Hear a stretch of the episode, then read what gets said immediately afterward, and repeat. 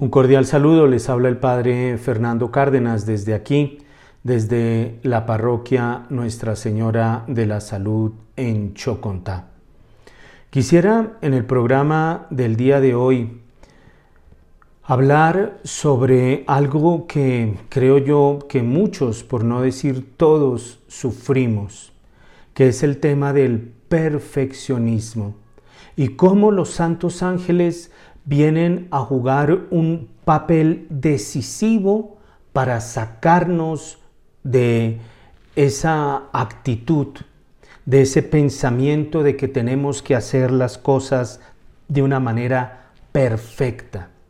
De hecho, San Francisco de Sales, el gran maestro o el patrono de la bondad, él dice que una de las causas de la dureza del corazón es el querer ser como ángeles.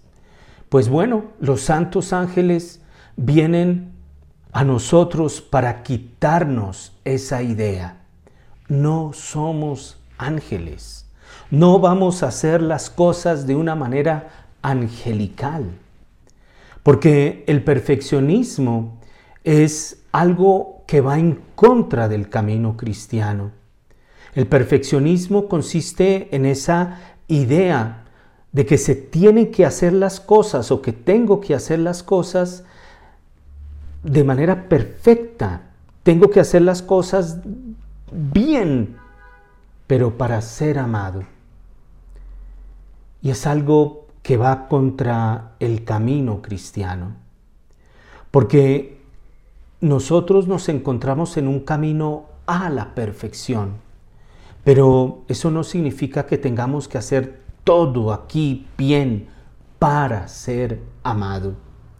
Porque hay un gran vacío entre lo que estamos llamados a hacer y lo que somos ahora. San Pablo lo va a decir, descubro en mí que hago el mal que no quiero y dejo de hacer el bien que quiero. Entre ese llamado a lo que somos y lo que somos actualmente hay una gran distancia, pero esa distancia está llena de la ternura, de la misericordia de Dios.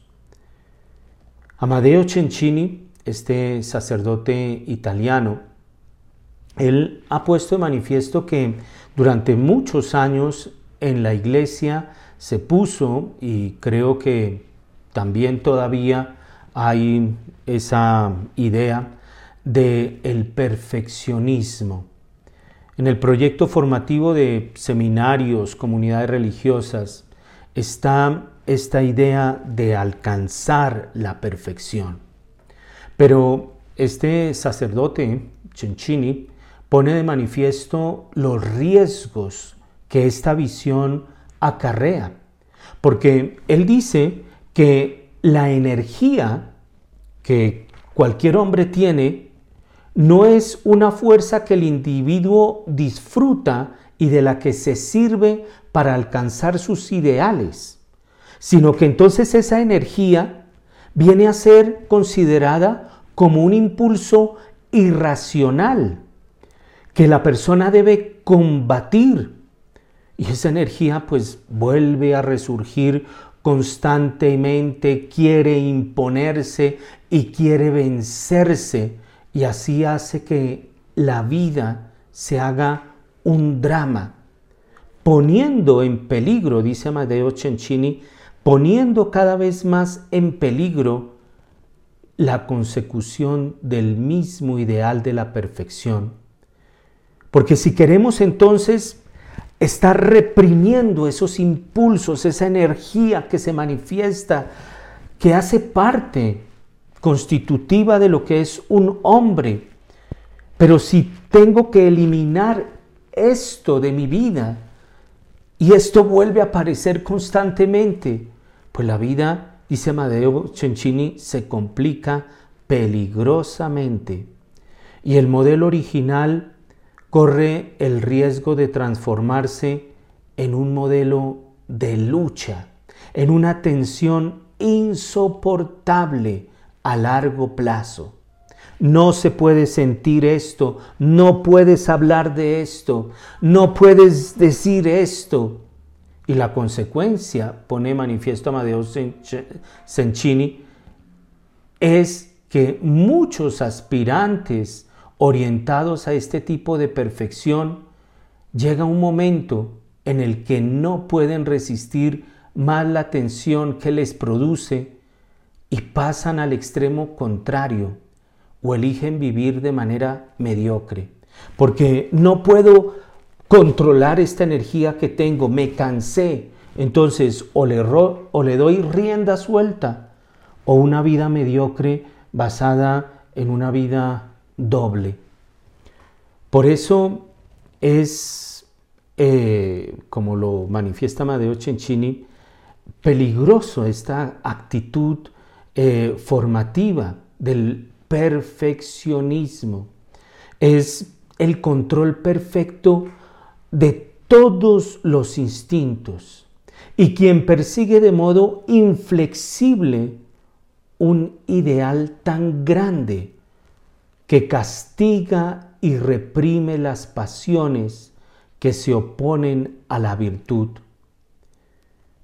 Pero siempre debe recurrir es a un ejercicio fuerte de la voluntad y así viene entonces a entrar en una constante tensión que le va a hacer perder una energía psíquica, que va a hacer que la persona permanezca en un estado de cansancio, de opresión, donde no hay gozo por la entrega a Jesús, por el seguimiento de nuestro Señor. Y claro, en todo ello pues hay una buena intención, una recta intención de no fallar, de, seguir de manera fiel a, a nuestro Señor. Pero tal vez falta la libertad interior. Tal vez falta descentrarse de sí mismo. Porque todo lo concentro en mí, en mi fuerza de voluntad, en, en mi capacidad para luchar contra lo que hay en mí. Es que es, es algo muy, muy violento. Y, y Amadeus Cencini dice que de esta manera se orienta hacia una meta inalcanzable, porque se le pide renunciar a una parte de su propio yo. ¿Cómo yo voy a renunciar a esas energías, a esos instintos, a esos impulsos que tengo? A esos instintos y energía que son consideradas como poco nobles, como humillantes, y que esas áreas entonces hay que eliminarlas, extirparlas, no sentirlas, y se transmite al joven pues una idea contradictoria, porque de un lado se le dice, tú con tu voluntad puedes vencer estas energías, puedes vencer estos instintos que son sucios, que eh, no son dignos del seguimiento a nuestro Señor. Por un lado se le dice, tú puedes, porque tú eres capaz de eso, pero por el otro lado se le está diciendo, oye, en ti hay unas fuerzas que no son buenas, unas fuerzas negativas que hay que oprimir, rechazar y extirpar de raíz. Entonces viene, se le están mandando ideas contradictorias sobre lo que es. Eh, y, y, así se, se favorece de un lado un cierto sentido de prepotencia. Tú puedes, con tu voluntad tú lo consigues, pero de, otro lado se, se ofrece un concepto negativo del propio ser. Hay aspectos del ser que, que no son dignos para mostrarle a Dios. Es, eh, es, es, terrible, es terrible. El perfeccionismo eh, es algo de lo, con lo cual tenemos que luchar. Y Amadeo Cencini dice, resultará o correrá el riesgo de una persona que esté con ese anhelo de perfeccionismo, resultará o correrá el riesgo de ser una persona sin pasiones, pero también sin pasión. Las, las eliminó. Papa Francisco tiene una expresión muy suya, cristianos con cara de féretro, que mataron sus pasiones porque no son dignas, pero no viven con pasión. Terrible. Monseñor Tihamer Todd, este obispo de la Iglesia de Oriente, que, se, que dedicó su apostolado en gran parte a los jóvenes, tiene un libro que se llama Pureza y Energía. Y él escribe lo siguiente, amado joven, aunque caigas una y otra vez, sabe que el pecado ya no es el mismo que antes. Nuestro Señor ve tus esfuerzos, sabe que no quieres pecar como lo querías antes. No temas, no te descorazones por rescindir. Este es el camino cristiano. Oye, caigo. Todos nosotros estamos en una lucha donde hay caídas, levantadas, donde volvemos a fallar, donde hacemos el mal que no queremos y dejamos de hacer el bien que queremos, pero en otros momentos hacemos el bien que sí queremos y dejamos de hacer el mal que no queremos, pero volvemos a caer. Pero Monseñor T. Todd dice, tranquilo, porque el pecado, aunque sea el mismo y caigas en el mismo pecado, Dios lo ve con otros ojos, porque es que ya no quieres caer. Mira este es el camino cristiano. Este es el camino cristiano.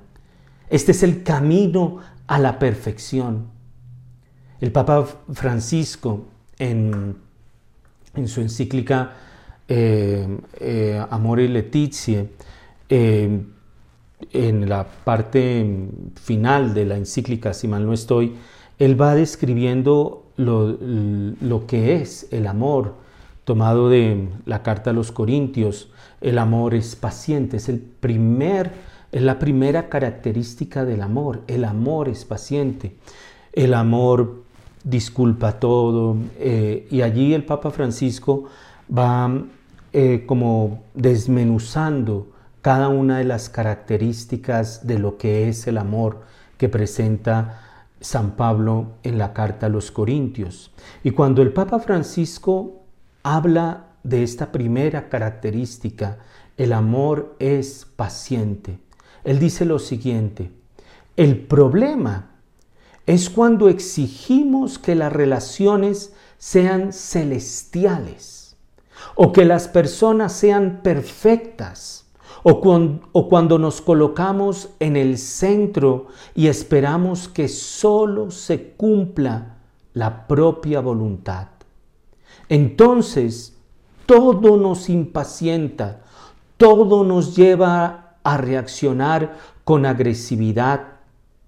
Esta paciencia se afianza cuando reconozco que el otro también tiene derecho a vivir en esta tierra junto a mí, así como es. No importa si es un estorbo para mí, si altera mis planes, si me molesta con su modo de ser o con sus ideas, si no es todo lo que yo esperaba. El amor tiene siempre un sentido de profunda compasión que lleva a aceptar al otro como parte de este mundo, también cuando actúa de un modo diferente a lo que yo desearía. ¡Wow! ¡Qué, qué desafío! ¡Qué desafío! El amor es paciente. La primera característica del amor. Pero dice el Papa, y, y esto ya lo dije, San Francisco de Sales dice, la dureza del corazón viene cuando queremos ser como ángeles. Y el Papa Francisco dice, el, el problema surge cuando exigimos que las relaciones sean celestiales. Es que yo quiero que mi vecino sea San Miguel Arcángel. No, tu vecino no es San Miguel Arcángel. Ay, yo quiero que el, que, el otro sea San Gabriel Arcángel. No, ahí surge el, el problema. Y la paciencia, dice el Papa Francisco, se afianza cuando reconozco que el otro también tiene derecho a vivir en esta tierra junto a mí, así como es. Existe esa expresión, las cada unadas. Cada uno tenemos nuestras cada unadas. Pues bueno, el vecino tiene el derecho a existir junto a mí con sus cada unadas, así como es.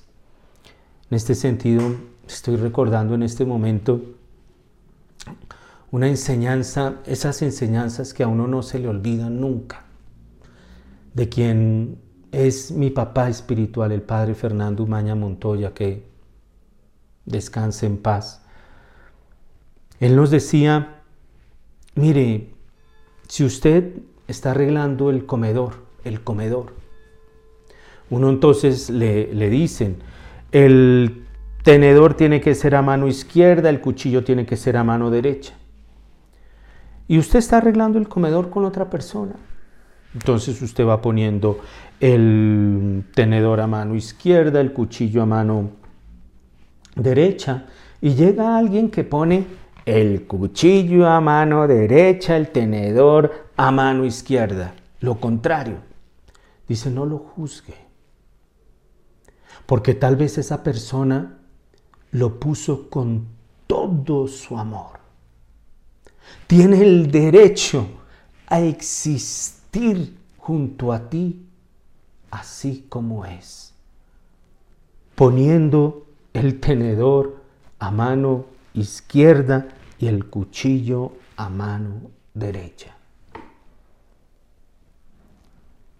Si me molesta con su modo de ser o con sus ideas, si no es todo lo que yo esperaba, no importa. El amor siempre tiene un sentido de una profunda compasión que lleva a aceptar al otro como parte de este mundo. Qué enseñanza. Albino Luciani, quien fuera Juan Pablo I, eh, este papa tan, tan querido que mm, duró 33 días en el pontificado, muere a los 33 días de, ser después de ser elegido. Y el dos meses antes de ser elegido, él habla sobre la parábola del hijo pródigo. Cuando el papá sale allá a abrazar a ese hijo pródigo, sale corriendo a abrazarlo. Y Albino Luciani que escribía y eh, escribió unos libros hermosísimos, él dice, él habla sobre este correr amoroso de Dios hacia el hombre. Era el hijo que lo había abandonado. Era el hijo que le había pedido la herencia. Y se había ido y el hijo que malgastó su dinero, malgastó su reputación. Y ahora regresa. Y dice Albino Luciani, es el correr amoroso de Dios hacia el hombre.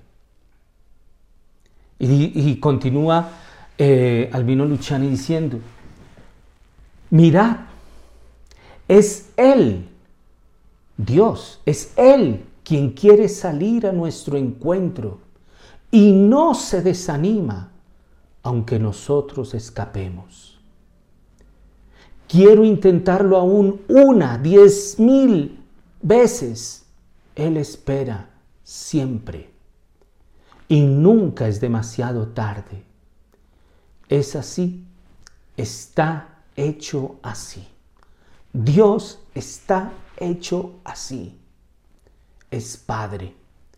Un Padre que espera en la puerta, que nos divisa cuando todavía estamos lejos y se enternece y viene corriendo a echarse a nuestro cuello y a besarnos con ternura.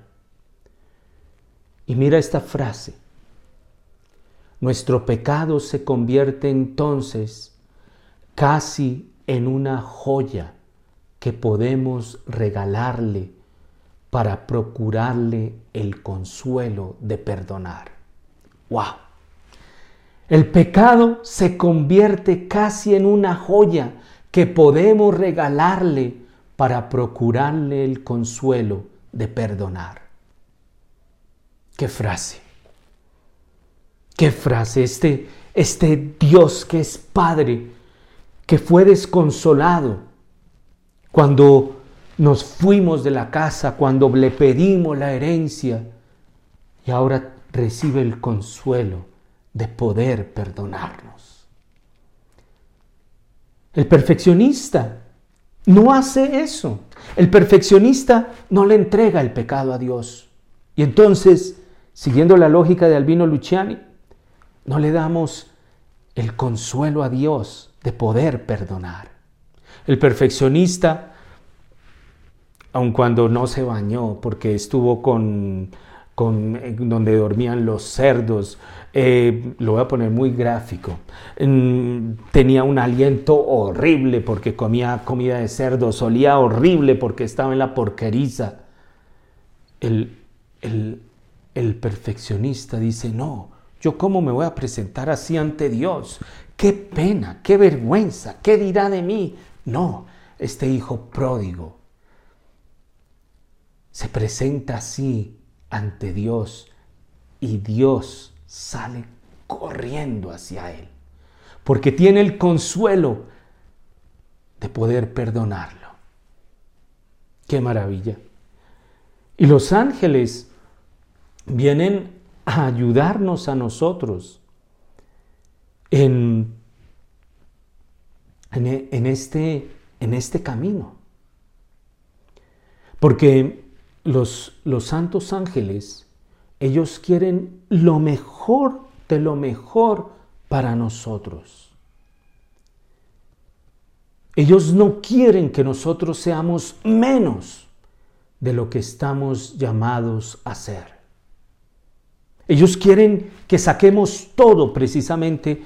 Eh, este romano Guardini, él dice, ¿por qué se llama ángel de la guarda? ¿Nos guarda de qué? Y él, dice de, dos enemigos, los enemigos exteriores, el demonio, el mundo, pero también nos guarda del enemigo interior, los miedos, los complejos, el perfeccionismo. Los ángeles nos guardan a nosotros de esta incapacidad de presentarnos ante Dios como somos como estamos. Por eso ellos vienen a tener una gran importancia en este camino a la perfección, en este camino cristiano.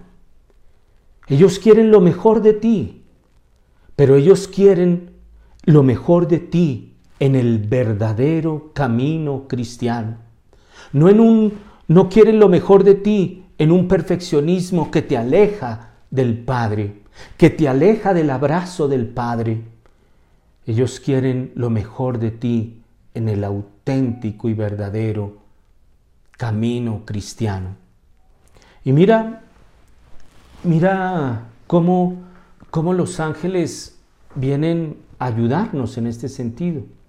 Y para esto los invito a que allá en, sus Biblias lean el libro del Génesis capítulo 16. Aquí lo, voy a leer. Libro del Génesis capítulo 16. Ahí estaba la casa de Abraham.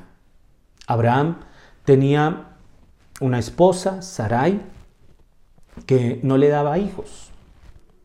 Y entonces Sarai, la mujer de Abraham, tenía una empleada, una esclava, que pues como, como Sarai, la mujer no podía concebir, entonces le dice a Abraham que se una a la esclava y que se llamaba Agar. Y Abraham se une a la esclava Agar y Agar queda embarazada. Y entonces le entran celos a Sarai. Y Sarai le dice a Abraham, mi agravio recaiga sobre ti.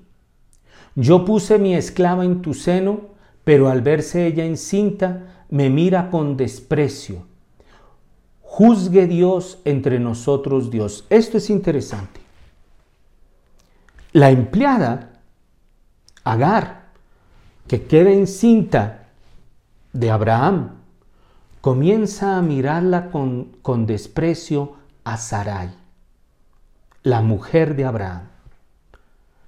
Comienza a mirarla con desprecio. Y entonces Abraham le dice a su esposa, a Sarai, haz lo que tú consideres. Y pues Sarai la expulsa de la casa y Agar sale expulsada, sale echada de la casa de Abraham. Sarai, la esposa de Abraham, la ha echada.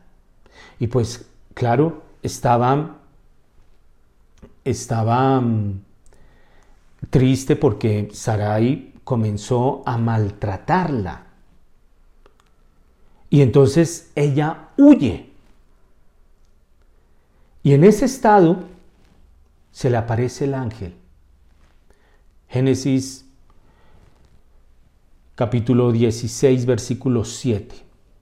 La encontró el ángel de Dios junto a una fuente de agua en el desierto, la fuente que hay en el camino de Sur. Y dijo, Agar, esclava de Sarai, ¿de dónde vienes y a dónde vas? Contestó ella, voy huyendo de la presencia de mi señora Sarai. Vuelve a tu señora, le dijo el ángel de Dios, y sométete a ella. Miremos este diálogo. Vamos a mirar este diálogo entre el ángel de Dios y la esclava de Abraham, Agar. Porque es, es el, el diálogo donde el ángel la va a sanar de su imperfección con estas preguntas. ¿De dónde vienes y a dónde vas? Estamos tratando sobre el perfeccionismo, algo que no viene a, hacer, a ayudarnos en nuestro camino cristiano. Y los ángeles vienen a ayudarnos a luchar contra el imperfeccionismo.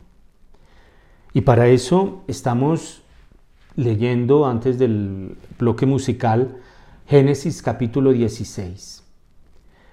El ángel le pregunta, y esto en el versículo 7-14, a Agar, ¿de dónde vienes y a dónde vas? Con esto, ¿qué estaba haciendo el ángel? Estaba, digámoslo así, haciendo que Agar se remontara a sus orígenes. ¿De dónde vienes?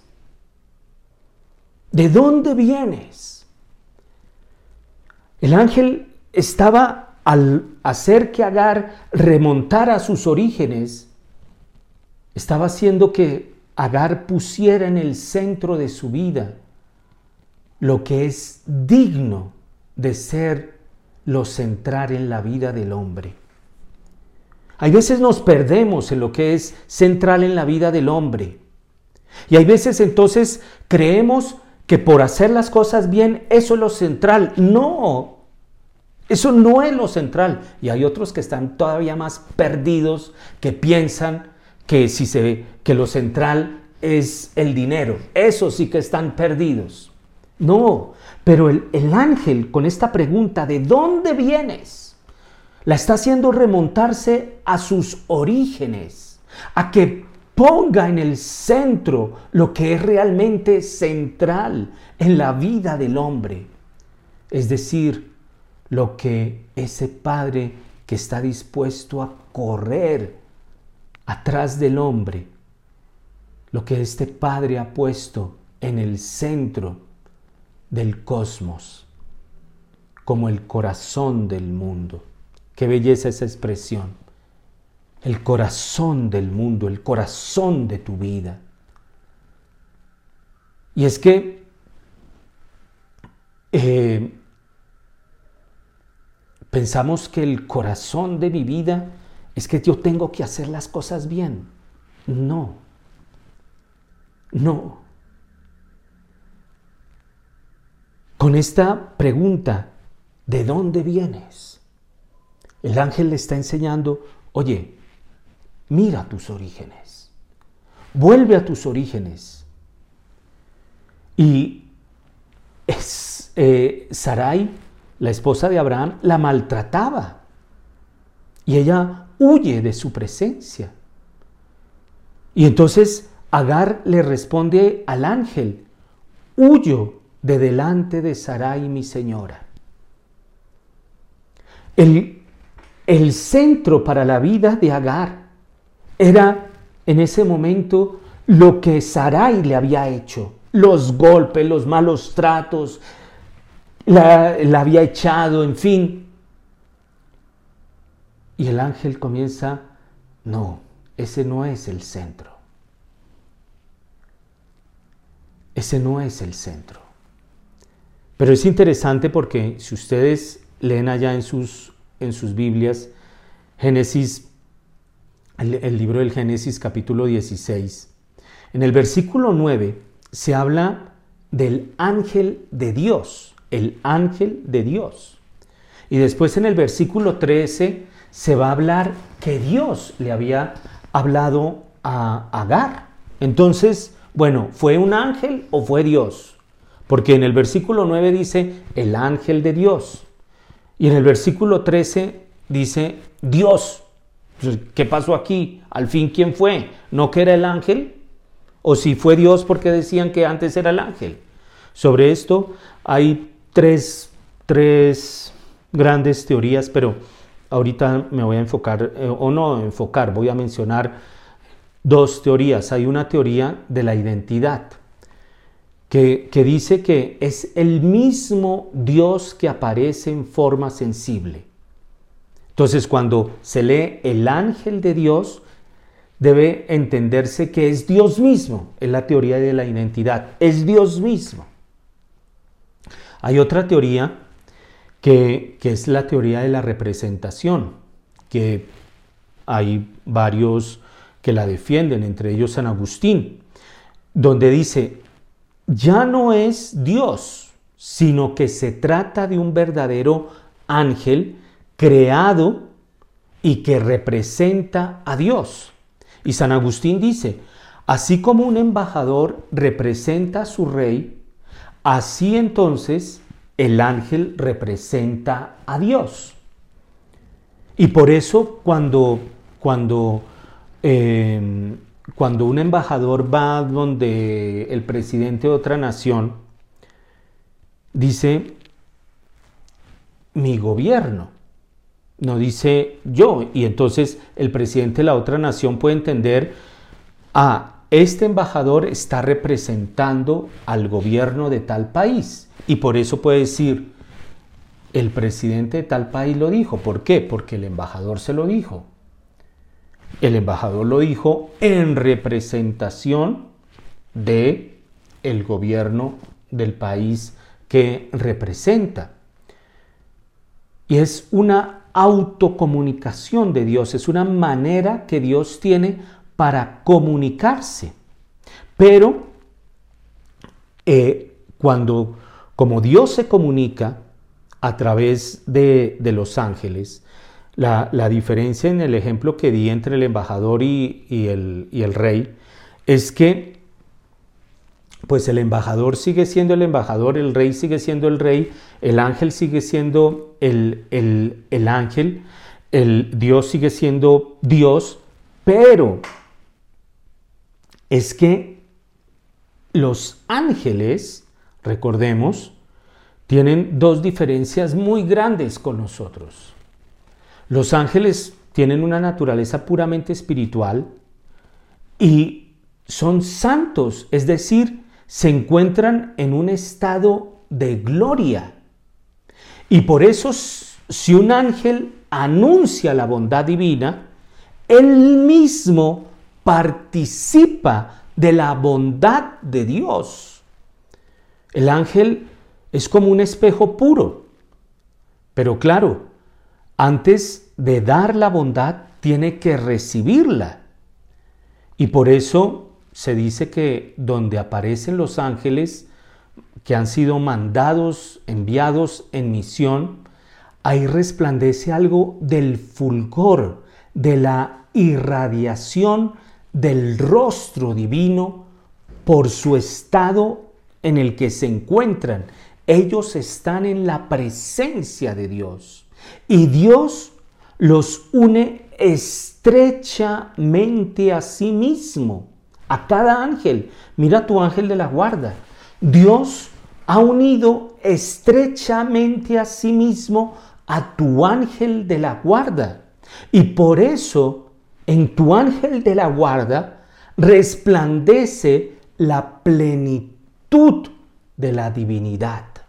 Los ángeles son divinizados en este sentido, son uno con Dios y aparece como si fueran Dios. Mira, por ejemplo, lo que dice San Juan de la Cruz en su cántico de, la noche oscura. Eh, él dice que todas las obras que hacen los ángeles e inspiraciones se dicen con verdad en la escritura y propiedad hacerlas Dios y hacerlas ellos. Repito esa frase, todas las obras que hacen los ángeles se dicen con verdad en la escritura y propiedad hacerlas Dios y hacerlas ellos, porque de ordinario las deriva por ellos, es decir, de ordinario Dios comunica esto por los ángeles, o sea, es hecho por ellos.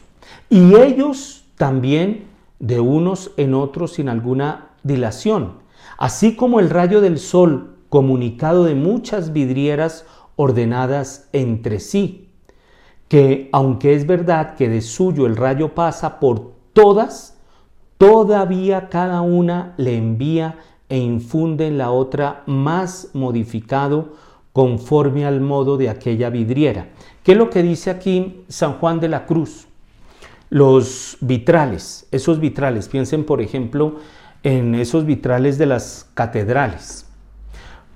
Por todos pasa la luz del sol.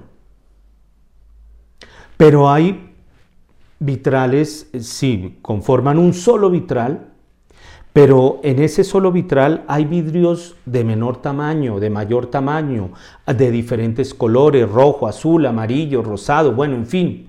Y entonces todos pasan la misma luz del sol, pero de diferente modo, unos más grande, otros más pequeños, otros de color azul, otros de color rojo. Por eso, entonces, las obras que hacen los ángeles en, en la Sagrada Escritura se dice que son hechas por Dios, en el sentido en que están pasando la luz de Dios, porque ellos están íntimamente unidos a Dios. Mira, tu ángel de la guarda, y al mismo tiempo son obras hechas por los ángeles. San Juan de la Cruz en su cántico La noche oscura. Y entonces, ¿a qué voy con esto? Que cuando Agar se estaba encontrando con el ángel, por la unión íntima de ese ángel con Dios, se estaba también encontrando con Dios. El ángel en ese momento le estaba la estaba llevando a sus orígenes, pero también Dios le estaba mostrando sus orígenes. Y aquí hay algo interesante, porque el ángel le pregunta, ¿de dónde vienes? Y comienza a llevarla a los orígenes, ya no del rechazo de Sarai, a que ponga en el centro el corazón del mundo, el amor de Dios. De ahí venimos todos. De ahí tú vienes, de ahí yo vengo. Cuando uno experimenta un gran amor en su vida, se trata de un momento de redención. Ahí el ángel la estaba redimiendo Agar. Un momento de redención que da un nuevo sentido a su existencia. Ya no es el maltrato de Sarai, ahora es el amor de Dios. Pero muy pronto el hombre se da cuenta de que el amor que se le ha dado por sí solo no soluciona el problema de su vida, porque es un amor frágil, sino que necesita, y esto lo dice el Papa Benedicto XVI en, su encíclica sobre la esperanza, Spei Salvi, necesita el hombre de un amor que vaya más allá de la muerte. Porque el amor es frágil, puede ser destruido por la muerte. Y el ser humano necesita un amor incondicionado, necesita una certeza, como dice San Pablo en la carta a los romanos. Ni muerte, ni vida, ni ángeles, ni principados, ni presente, ni futuro, ni potencias, ni altura, ni profundidad, ni criatura alguna podrá apartarnos del amor de Dios manifestado en Cristo Jesús. Por eso, para el perfeccionista, vuelve a tus orígenes. No son tus obras, es el amor de Dios. No son tus obras el corazón de tu vida. Es el amor de Dios, ese amor incondicional que se presenta en el Hijo de Dios crucificado por, eso nuestros orígenes, ¿de dónde viene? Son orígenes misericordiosos. Y ahí está la verdadera, la gran esperanza de todos nosotros. Que Dios, que nos ha amado y que nos sigue amando hasta el extremo, y así quien ha sido tocado por el amor empieza a intuir lo que sería propiamente vida. Y, el ángel que es portador de esta bondad, al mismo tiempo se la está comunicando. Agar está, está recibiendo este origen misericordioso. Está volviendo a poner en su vida esta esperanza de un amor incondicional de Dios.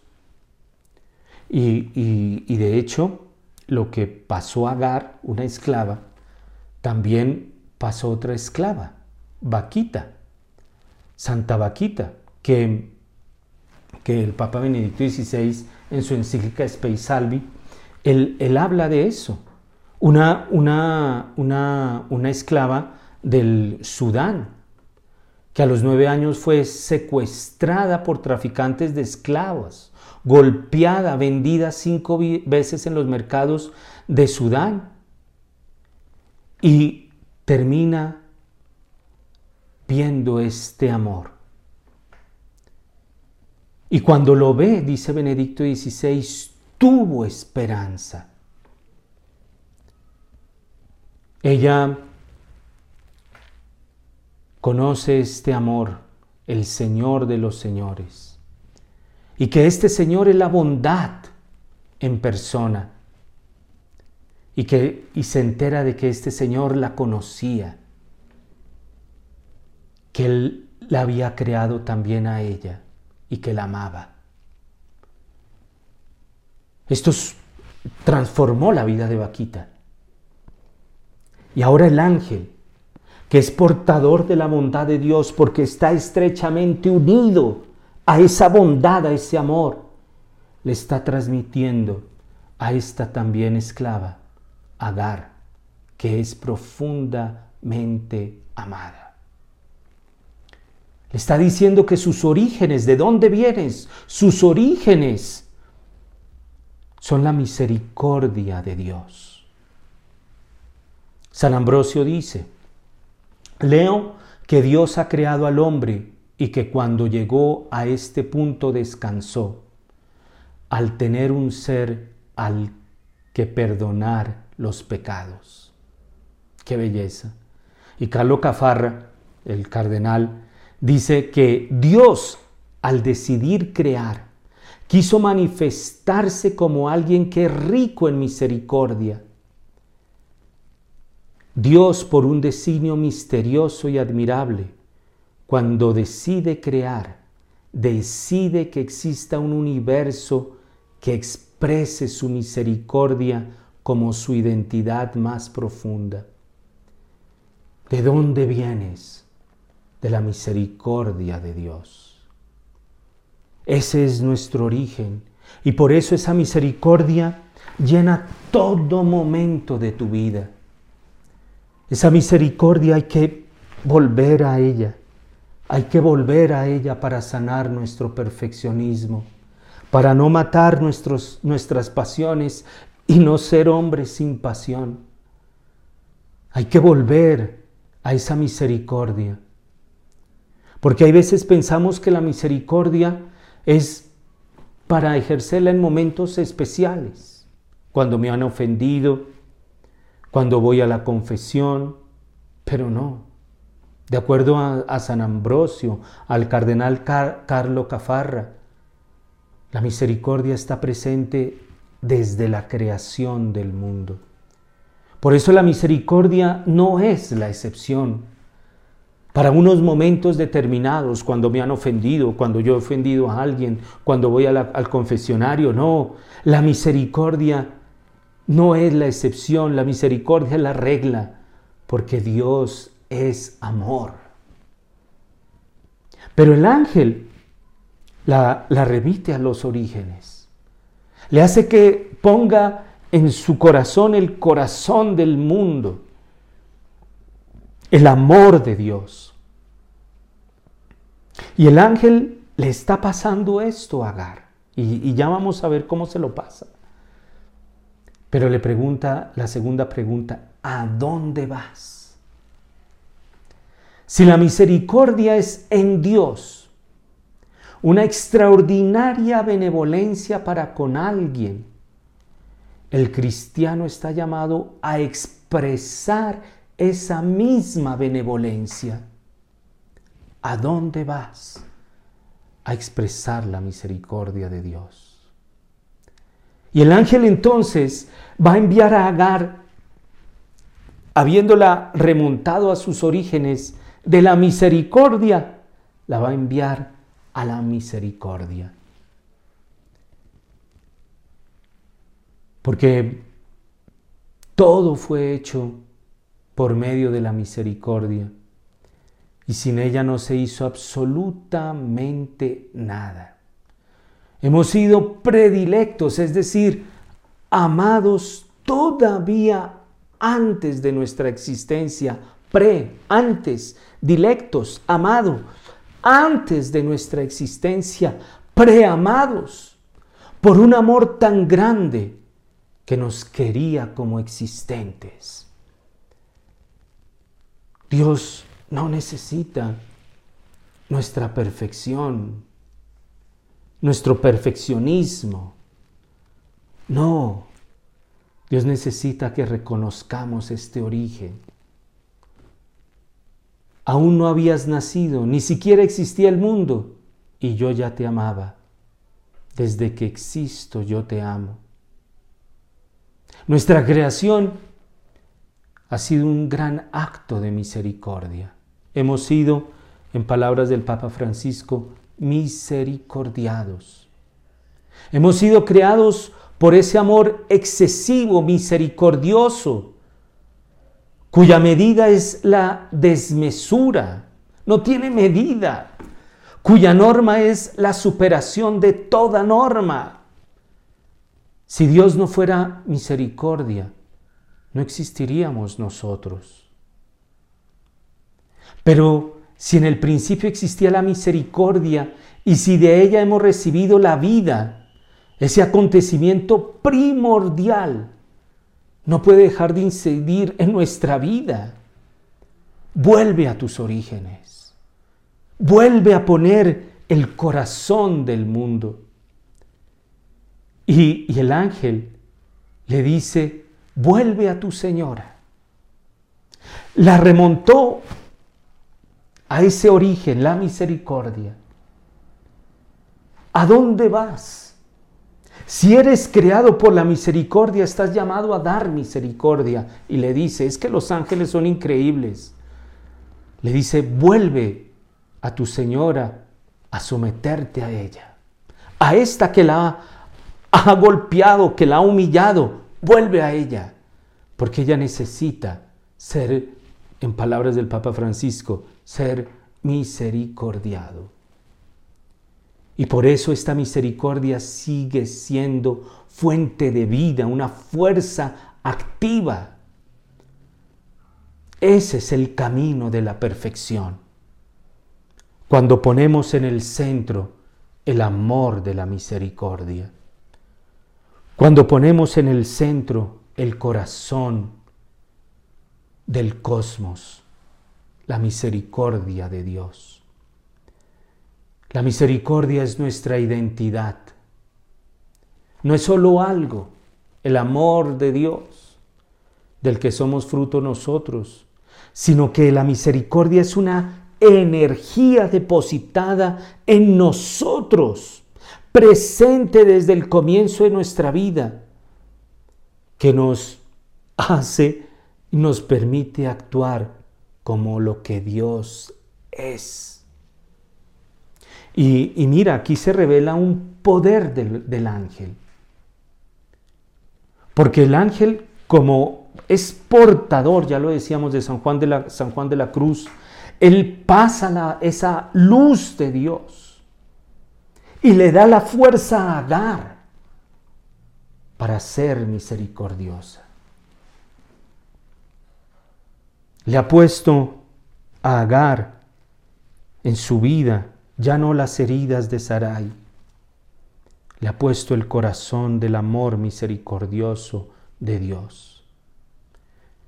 Y por eso le dice, vuelve a tu señora y sométete a ella, porque la misericordia es todo eso, compasión, paciencia, ternura, perdón. Y por eso es la alegría de Dios Padre, porque hemos recibido su misericordia y actuamos con misericordia, porque sabemos que, que hemos sido misericordiados, porque no es fruto de nuestra voluntad, no es fruto de nuestras obras, porque es su amor el que nos ha transformado. Esta es la misericordia la fuerza de la misericordia. Por eso, si uno puede preguntar, ¿qué puedo, qué puede vencer mi perfeccionismo?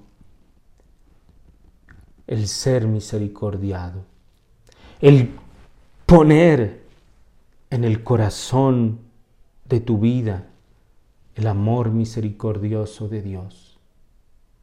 Y para eso, tu ángel que quiere lo mejor de ti, que quiere que tú sepas de dónde vienes y a dónde vas.